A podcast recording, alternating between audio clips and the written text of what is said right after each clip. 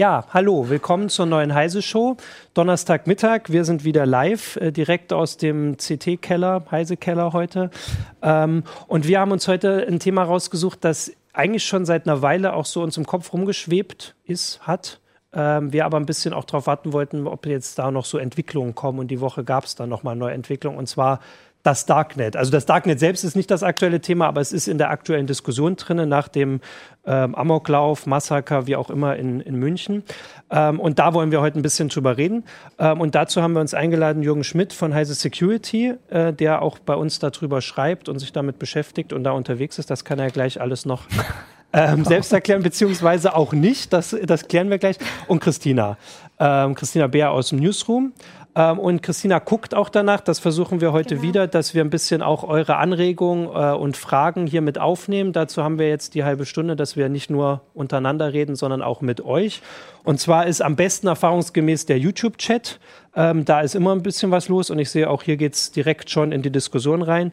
Äh, wir haben auch ein bisschen in den, ins Forum von Heise Online unter der Meldung geguckt äh, und Twitter. Hashtag Heise Show gucken wir auch ein bisschen. Äh, also bombardiert uns nein, nicht bombardiert, schickt uns Fragen. Unpassend direkt. Ähm, genau, Jürgen, das Darknet. Was ist das Darknet? Das ist deine Lieblingsfrage. Ja, ich rede eigentlich unheimlich ungern über das Darknet, weil, um ehrlich zu sein, ich, ich weiß nicht so richtig, was das überhaupt sein soll. Ich habe auch den vagen Verdacht, dass die Leute, die mit mir über das Darknet reden wollen, eigentlich gar nicht an äh, Internet interessiert mhm. sind, sondern die wollen eigentlich über illegalen Waffenhandel, Drogenhandel und solche Sachen reden. Das ist so eine Art Boulevardbegriff, ja. wo es auch ein bisschen darum geht, diesen wohligen Schauer des Gruselns, des Unbehagens, des äh, ja, des Illegalen ja. Äh, zu vermitteln und in die Wohnzimmer zu transportieren. Und ähm, ich muss gestehen, ich bin kein Darknet-Experte. Ich kenne mich mit Technik aus, mhm. da weiß ich, worüber ich rede und ich kann also gerne was über Tor erzählen. Ja. Die Technik, die die meisten mit äh, Darknet assoziieren, da weiß ich ganz gut Bescheid, aber Darknet also es ist ja auch vor allem auch, dass dieser Begriff äh, erstens andauernd wechselt. Er meint so ganz verschiedene Sachen. Und in dem Fall jetzt, also da wir ja gesagt haben, ne, das Darknet ist jetzt in der Diskussion, in die Diskussion gekommen, nachdem sich der, ähm, der Attentäter von München hat sich darüber seine Waffe besorgt. Ja. Das war so der, der Hintergrund. Ähm, inzwischen hat man den Waffenhändler ausfindig gemacht. Das ist der, der aktuelle Bezug, die Nachricht diese Woche. Also das ist ein jemand, der Waffen direkt verkauft und er wurde über das Darknet kontaktiert. Mhm. Nicht über das Darknet, sondern über Tor, Hidden Web Services. Und das ist nun deswegen ist, also es wird zwar Darknet gesagt, aber eigentlich geht es um Tor. Und da hast du gesagt, da bist du Experte. Also wie muss man, wir können ja mal kurz, dass wir kurz die, die Begrifflichkeiten, dann reden wir jetzt über Tor. Ja. Tor-Browser. Wozu ist das da? Wie funktioniert das? Also Tor ist äh, eine Art Netz, das auf, auf das Internet aufsetzt und das äh, mehrere Funktionen erfüllen soll und die zum Teil auch überraschend erstaunlich gut äh, erfüllt, aber es wird auch mit vielen Sachen assoziiert, die es eigentlich gar nicht leisten kann. Also die zentralen Punkte sind, es geht um Anonymität, Sicherheit und äh, darüber, dass andere Leute nicht so richtig beobachten können, was du im Internet tust. Ja. Also im Wesentlichen wird das technisch erreicht dadurch, dass äh, dein Verkehr verschlüsselt ist, dein Netzwerkverkehr. Dazu sage ich nachher vielleicht noch ein bisschen was, wie das mit der Verschlüsselung konkret aussieht und dass da über mehrere Zwischenstationen geleitet ja, wird, die genau. also äh, es unmöglich machen, zurückzuverfolgen, wo eine Anfrage eigentlich herkommt. Denn diese Zwischenstationen, die kennen immer nur ihren nächsten Nachbarn. Und die wissen nicht, also wenn da jetzt irgendwo zwischendurch so ein Torknoten ein Paket weiterleitet, kann der weder da reinschauen, was da drin ist in diesem Paket, noch weiß der, wo das Paket herkommt ursprünglich. Der weiß nur, er hat es von seinem Nachbarn bekommen und er weiß, er muss es jetzt dahin schicken. Genau. Und äh, am Ende kommt das dann irgendwie am Ziel an. Also das ist dieses Tor-Onion-Routing, das geht jetzt, glaube ich, ein bisschen ja, zu tief, das auch im ja. Detail zu erklären. Aber es gibt einen entscheidenden Punkt, der noch wichtig ist auch für die Diskussion, nämlich man kann Tor auf zwei verschiedene Arten nutzen. Entweder du nutzt es sozusagen als Anonymisierungszwischenschicht, mhm. das heißt, du benutzt eigentlich ganz normale Webdienste. Also du gehst zum Beispiel auf die Heise-Seite ja im Internet und benutzt Tor als zwischengeschaltetes Anonymi Anonymisierungsnetz. damit quasi wir zum Beispiel Damit als Heise- Heise nicht wissen, wer da ist, Genau. aber auch jemand, der zuguckt, wenn das jemand Ja, wobei das ist schon wieder ein bisschen problematisch. Okay. Also da kommen wir zu den Problemen, die äh, die Tor hat. Aber es gibt noch eine zweite Möglichkeit, Tor zu nutzen. Und zwar gibt es innerhalb von Tor, innerhalb von diesem Anonymisierungsnetz, gibt es versteckte Dienste, die Hidden Services. Bei denen man also, wenn man die aufruft, das Tornetz nicht verlassen muss. Man muss also nicht Mhm. äh, sozusagen wieder so die Brücke ins normale Internet äh, schlagen, sondern man bleibt innerhalb des Tornetzes. Das hat äh, einige ganz entscheidende technische Vorteile und bringt auch eine ganze Menge für äh, Sicherheit und Anonymität, während dieser andere Teil, das also als zwischengeschaltetes Anonymisierungsnetz zu benutzen, äh, unter Umständen problematisch ist. So problematisch, dass ich es sogar für Endanwender eher nicht empfehlen würde. Also du sagst, Genau. man kann trotzdem herausfinden, wer dieses Ich, ich würde erstmal, äh, bevor wir da drauf kommen, würde ich erstmal kurz sagen, warum es das gibt. Weil wir haben auch in unserer Meldung ja geschrieben, das ist das Netz für Freiheit jetzt so kurz. Also es geht ähm, ursprünglich darum, Leuten, Menschen Anonymität zu geben im Internet, äh, in der Online-Kommunikation. Und da vor allem, auch wenn seit dem NSA-Skandal das alles sich ein bisschen noch geändert hat, vor allem natürlich in Ländern, wo sie überwacht werden. Stark Also über- und, ich, äh, ich würde Probleme das sogar noch ein bisschen präzisieren. Es geht Ja. gar nicht so unbedingt nur um Anonymität, sondern es geht eigentlich eher um äh, sowas wie Privatsphäre und Un- Unbeobachtbarkeit. Hm. Im Wesentlichen, äh, es ist zum Beispiel so, Facebook bietet einen Hidden Service im äh, Tor-Netzwerk. Ja, Das heißt, du kannst Facebook über Tor benutzen. okay. Äh, da bist du natürlich nicht äh, anonym Facebook gegenüber, weil wenn du es da benutzen willst, musst du dich da mit deinem Username anmelden und Facebook weiß ganz genau, wer du bist. Ja. Aber der wesentliche Vorteil, der du, den du hast, ist, jemand, der deinen Internetverkehr beobachtet, der sieht nicht, dass du Facebook benutzt. Und das ist ein ganz entscheidender Punkt. Insbesondere in vielen äh, Ländern, nordafrikanischen Ländern haben wir das gesehen, dass äh, eben sehr schnell Diktaturen dazu übergehen, eben die Internetnutzung ihrer äh, Bürger zu überwachen und eben aus denen Schlüsse zu ziehen. Oppositionsbewegungen haben sich dort sehr stark über Facebook organisiert. Wenn du den Tor Hidden Service von Facebook benutzt, ist es für jemanden, der deinen Internetverkehr beobachtet, äh, nicht mehr möglich zu sehen, was du da machst. Die sehen nur noch, äh, okay, da nutzt Ja. jemand Tor. Äh, wenn sie das richtig machen. Ja. Aber sie können weder sehen, was du da mit Facebook sprichst, also was du da für Nachrichten schickst, weil äh, die Verschlüsselung, die da realisiert wird, ist auch noch von einer ganz besonderen Qualität. Die ist also in vieler Hinsicht viel besser als das, was wir im normalen Internet haben. Okay, ja. Und ähm, jemand, der den Internetverkehr beobachtet, sieht nicht, welche Webseiten du aufrufst oder beziehungsweise welche Dienste du nutzt. Anders als bei der normalen Verschlüsselung im Internet. Wenn ich da zum Beispiel auf die Seite einer, weiß nicht, Drogenberatung Ja. gehe, Mhm. Dann seh, sieht jemand, der meinen Traffic beobachtet, unter Umständen durchaus noch, dass ich mit dieser Seite Genau. rede. Und dann ist relativ. Und ähm, was ich mit denen rede, also das Thema Ja. ist ja irgendwie klar. Ja. Und da kommen wir auch schon ein bisschen zu dem Punkt, warum ich der Ansicht bin, dass wir solche Dienste brauchen. Weil ich eigentlich schon denke, wir wollen Leuten eine Möglichkeit bereitstellen, dass sie sich zum Beispiel im Internet online, dass sie eben ähm, zu einer Drogenberatungsstelle Kontakt aufnehmen können und oder was weiß ich, einer HIV-Beratungsstelle, ohne dass jeder jeder Angestellte ihres Internetproviders zum Beispiel äh, sehen kann, äh, dass du das gerade machst. Oder jeder, der sich irgendwie Zugang zu der Infrastruktur des Internetproviders verschaffen kann. Also insbesondere auch Strafverfolgungsbehörden, äh, Geheimdienste oder sonst wer, wer da eben Zugang dazu bekommen kann. Weil im herkömmlichen Internet, da gibt es zwar Verschlüsselung, die schützt aber nur die Inhalte der Ja. äh, Kommunikation. Das heißt, die sehen nicht, äh, was ich da frage, aber die sehen durchaus, dass ich eben unter Umständen mit dieser AIDS-Seite da gerade Genau, und Kontakt das habe und das ist unter Umständen schon eine Information, reichen, die ich nicht preisgeben möchte. Das heißt also, dieses Konzept, diese Privatsphäre, die wollen wir tatsächlich haben. Die wollen wir den Leuten anbieten. Genau. Was, was dann damit alles Genau. passiert, ist eine andere Geschichte. ähm, also das war so der ursprüngliche, oder nicht der ursprüngliche, das ist ja immer noch das Ziel. Das und ich habe ja auch gerade NSA-Skandal erwähnt. Also klar haben wir im Kopf und da haben die Leute ja auch Repressionen zu befürchten, wenn sie was, ähm, wenn sie beobachtet werden. Mhm. Aber natürlich wären wir auch beobachtet bei dem, was ja, wir im Internet machen. Und es gibt machen. auch das hier in Deutschland ganz äh, legitime Gründe, äh, Dienste als Hidden Service im Tor-Netz anzubieten. Wir haben jetzt gerade den Heise Tippgeber gebaut, ja. diese neue Plattform, wo Leute uns äh, brisante Informationen zuspielen können, wenn sie wollen, auch anonym. Was mir aber wichtiger war dabei als die Anonymität, ist eigentlich die Tatsache, dass niemand sehen kann, dass jemand mhm. mit diesem heise Tippgeber reden kann und niemand diese Verbindung tatsächlich aufmachen kann.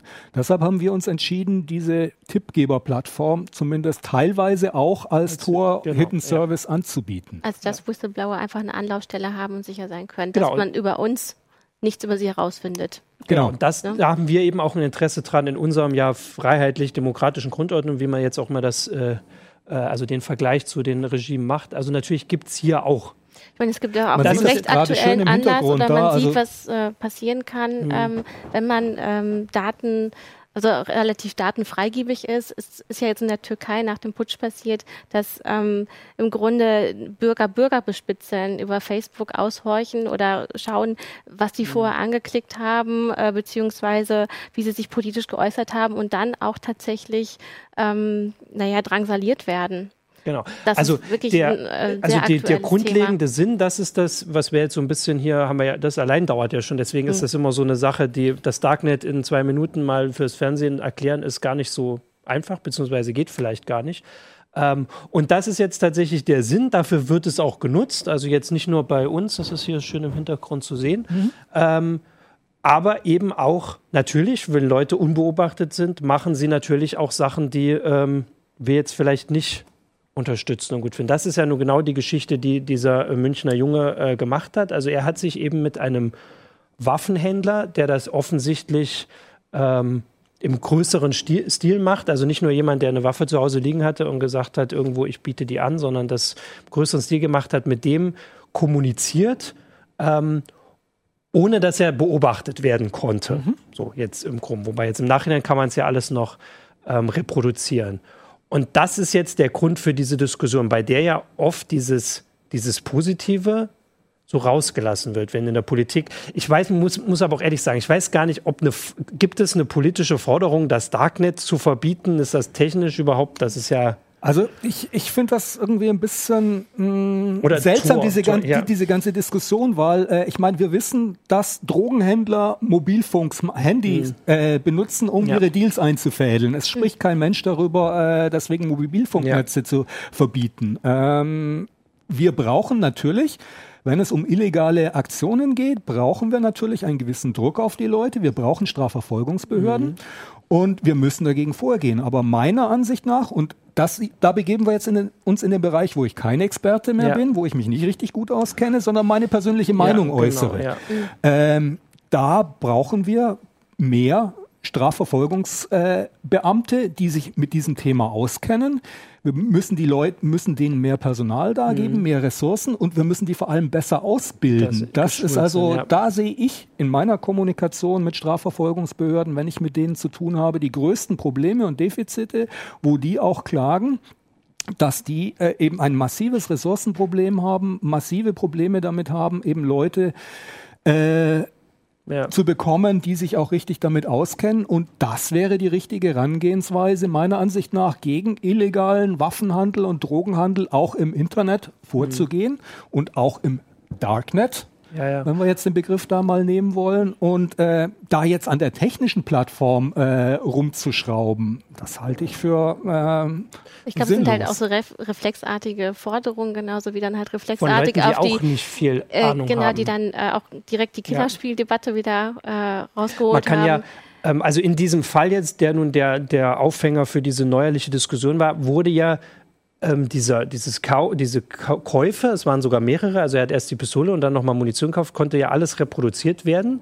Die Ermittler haben den gefasst, die haben tatsächlich sogar andere Leute gefasst. Also kurz, der, das war ein, ein, ein Waffenhändler, der eben dann auf einen Ermittler reingefallen ist, in Anführungsstrichen. Mhm. Also natürlich muss zwar müssen, also der Kauf muss irgendwie äh, ähm, abgeschlossen werden, aber irgendwann wechselt ja doch Ware den äh, dem Besitzer. Klar. Und spätestens an diesem Moment kann man, das ist ja ganz, also das ist das ja keine ist neue Polizeiarbeit. traditionelle ja, Ermittlungsarbeit genau. und deswegen auch mein, mein Plädoyer genau. dafür, also dafür Ressourcen glaube, und Personal. Ja. Äh, es geht eben schaffen. auch um die Angst, dass man relativ leicht ähm, ins Darknet gelangen kann. Also beziehungsweise, das habe ich so rausgehört, also dass gefragt wurde, naja, wie hat er das denn geschafft?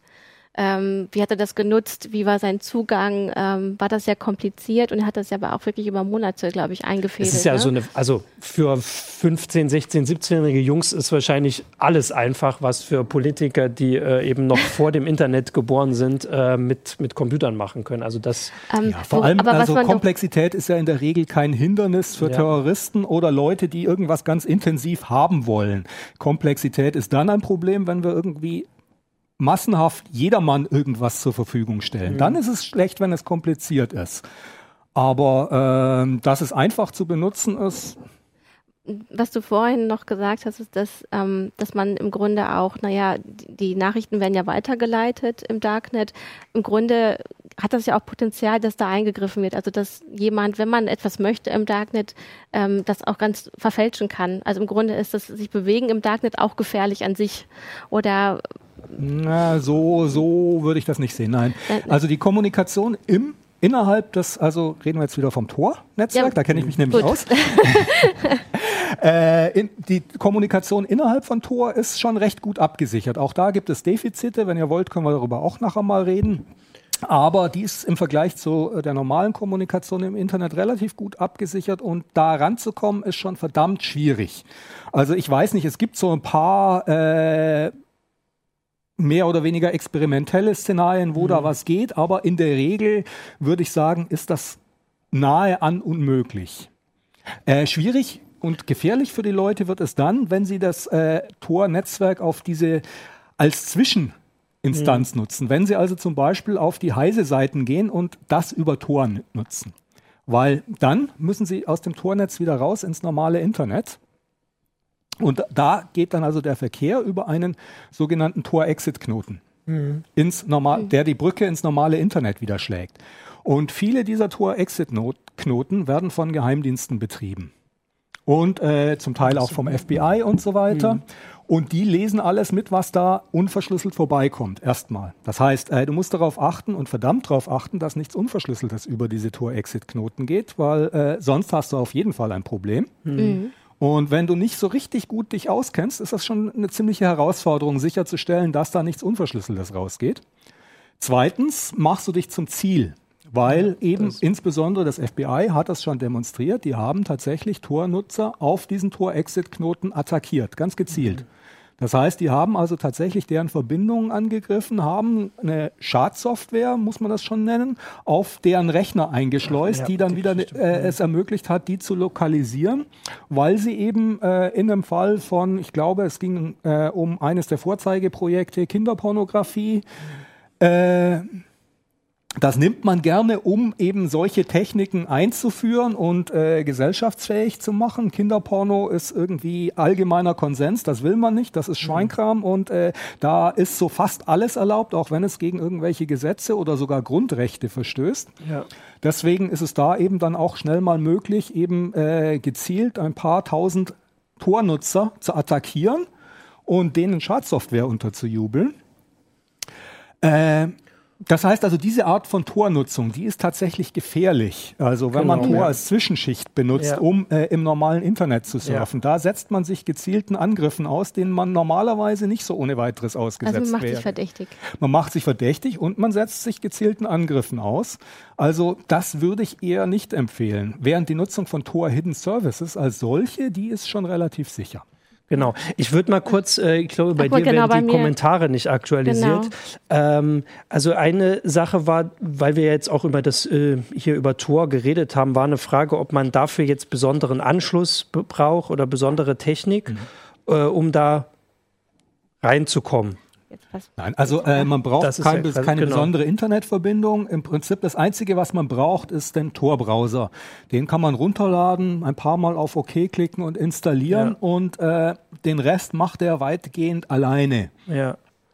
Ähm, dann, äh, also die, die allgemeine Frage, das ist auch die Diskussion im Forum, dass Darknet so als Begriff auch benutzt wird, um Stimmung zu machen. Beziehungsweise, also du hast ja gesagt, es gibt natürlich, ähm, wenn man jetzt als Politiker vielleicht nicht das Interesse hat, mehr Ermittler einzusetzen, dann macht man, geht man halt auf die Technik. Auch wenn man vielleicht nicht ähm, also wenn, wenn das kein, nicht die Auswirkung hätte. Also es kann ja sein, dass die, die also die Verbrecher in Anführungsstrichen wird man eh nicht rauskriegen. Nicht Anführungsstrichen, Verbrecher wird man nicht rauskriegen, sondern am Ende vielleicht nur die Leute, wobei selbst Leute, die, äh, die jetzt quasi ihre Ziele haben, bleiben ja. Also an der Technik, das ist eigentlich, hast du das ja gut erklärt, wird man es nicht hinkriegen. Vor allem, weil durchaus auch ein legitimes Interesse ja von bestimmten, also in den USA zum Beispiel wird Tor doch finanziell auch unterstützt von, von, ist das noch so? War das so eine Sache, dass natürlich auch Bürgerrechtern in anderen Staaten geholfen wird, ob jetzt direkt vom Staat oder von staatlich unterstützten Organisationen, ist doch auch. Ja, interessanterweise ist es ursprünglich ein Projekt des äh, Verteidigungsministeriums sogar und äh, es wird, glaube ich, auch immer noch von der ARPA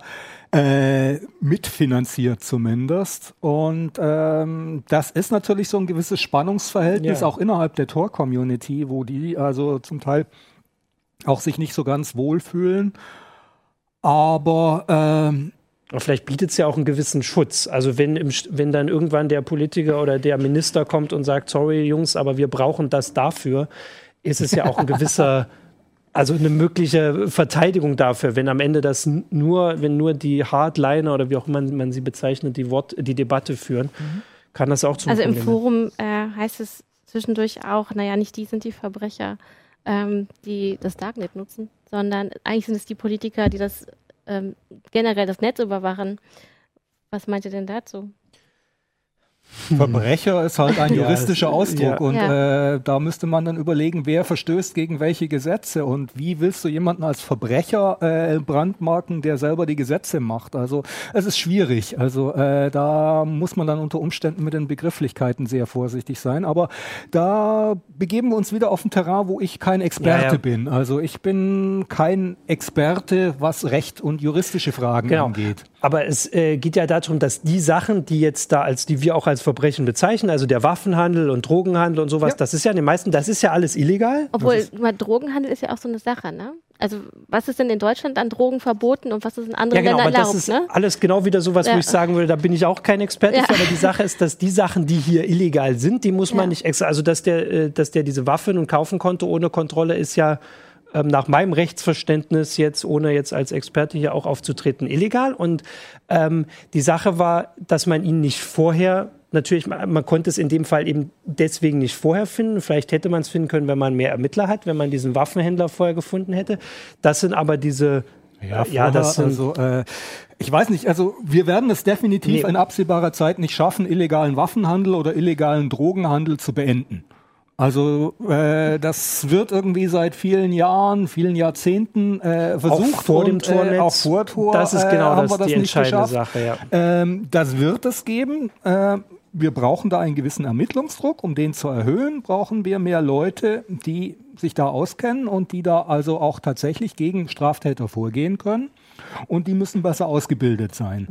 Ja. Technischen Bedarf sehe ich da eigentlich nicht. Also das im Gegenteil, da, das war jetzt doch das beste Beispiel, dass man mit traditioneller klassischer Ermittlungsarbeit durchaus in der Lage ist, illegalen Waffenhandel auch im Internet, auch im sogenannten Darknet äh, zur Strecke bringen kann, dass man die Leute dingfest machen kann, wenn man eben sich entsprechend engagiert und die Ressourcen dafür hat. Genau. Und wie gesagt, die, also die, eine Waffe sind Leute auch schon vor ähm, 20 Jahren gekommen. Ich könnte, also das wäre natürlich das Argument jetzt sicher von vielen ist, dass man jetzt mit klassischer Ermittlungsarbeit den Waffenhändler gefunden hat, aber zu spät in dem Fall. Ja, aber ich meine, bei sowas kommt man eben im Zweifelsfall immer zu spät. Ähm, vorbeugend denke ich, kann man das Einzige, was man da machen kann, und da, deshalb finde ich es sehr gut, dass der geschnappt wurde, eben auch äh, zeigen, dass man mit sowas nicht einfach davonkommt. Mhm.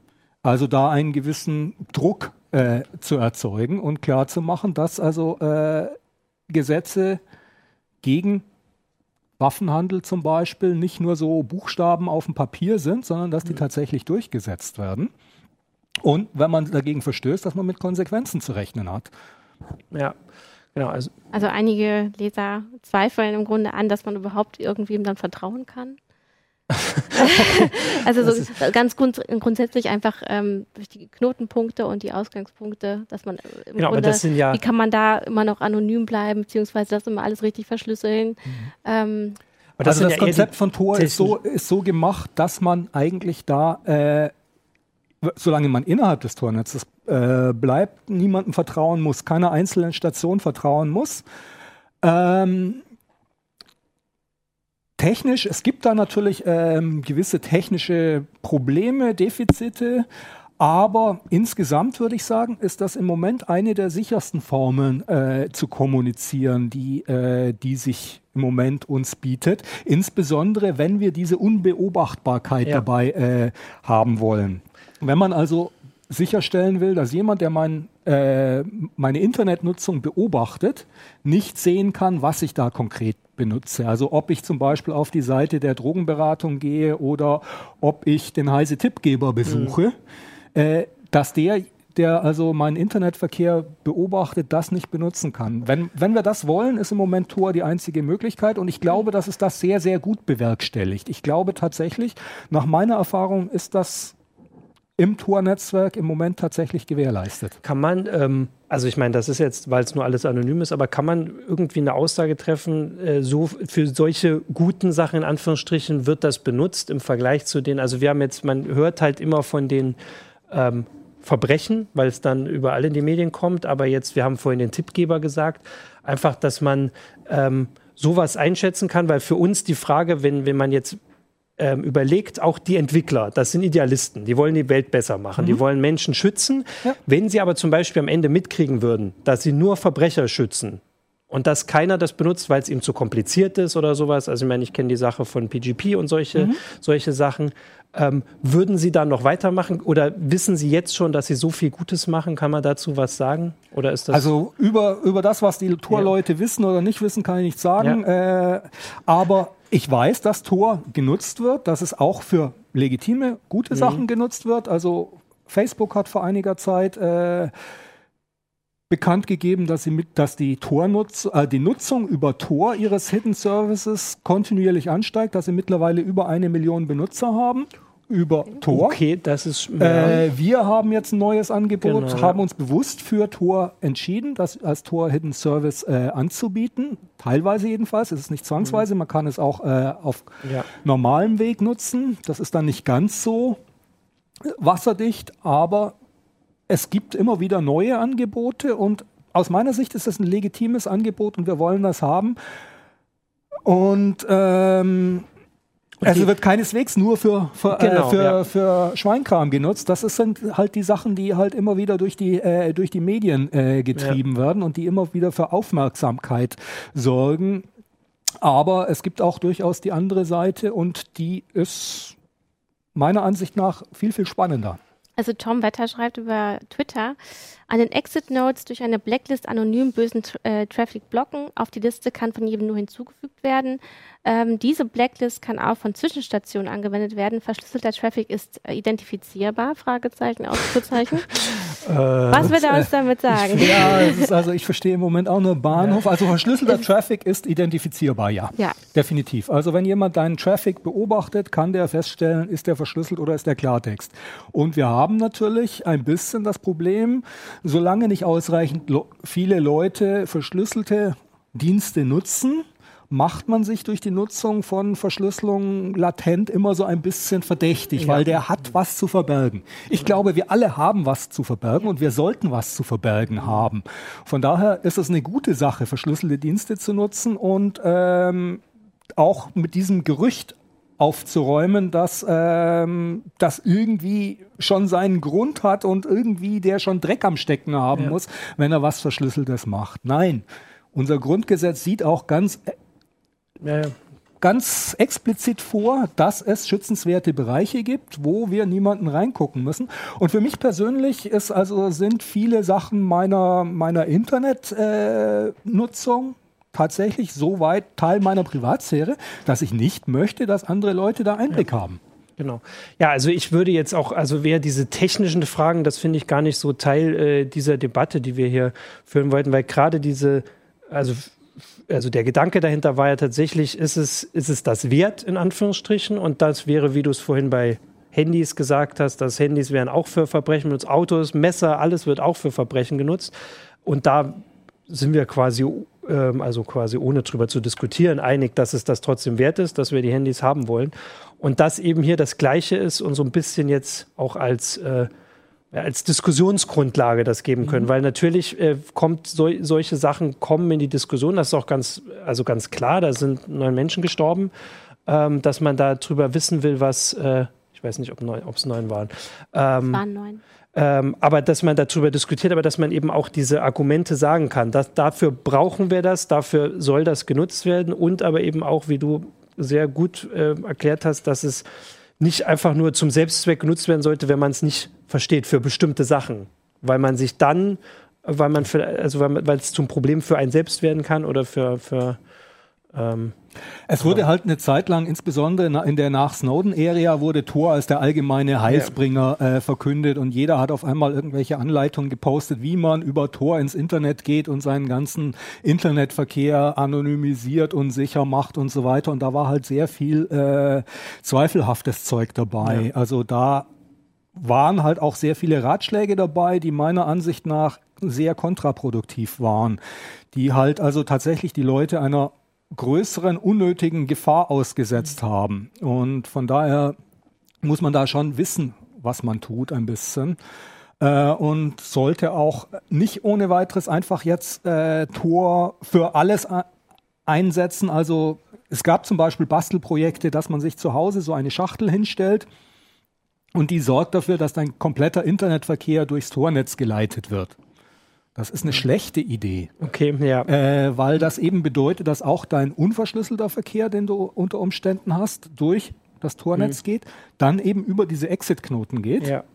Und äh, diese Exit-Knoten lesen mit und greifen ja. dich an und äh, das willst du nicht. Du willst Tor gezielt nutzen für bestimmte Dinge und äh, da dann eben genau die auch äh, richtig nutzen, aber allen Internetverkehr durchs Tornetz leiten ist keine gute Idee. Mal ganz abgesehen davon, dass es auch keinen Spaß macht, weil es fürchterlich laggt. Also okay. äh, ziemlich Das ist tatsächlich meine Information, die doch auch noch nicht so oft gesagt wurde dazu. Und ich würde sagen, wenn wir nicht noch äh, also es wird hier immer noch über die Technik diskutiert. Wie gesagt, ich sehe das nicht so. Dafür haben wir Artikel, da, da gibt es Sachen, das kann man auch noch mal wann anders mhm. besprechen. Also ich habe vor kurzem auf Heise Security auch noch mal einen technischen Hintergrundartikel gemacht, warum wir uns äh, aus technischer Sicht für diese Hidden Services, äh, für die Tippgeberplattform entschieden haben. Und da erkläre ich auch noch mal ein bisschen was über die technischen Hintergründe. Genau, also da könnt ihr dann auch noch mal reingucken und nachlesen. Ähm, und ansonsten würde ich sagen, sind wir damit durch. Das Thema haben wir nicht geklärt, aber zumindest sehr äh, andere Aspekte auch mal reingebracht in die Diskussion. Vielleicht etwas Ruhe reingebracht. Ich weiß nicht, ob wir das schaffen. Also das habe ich gerade schon gelesen, dass sich jemand bedankt hat, dass es so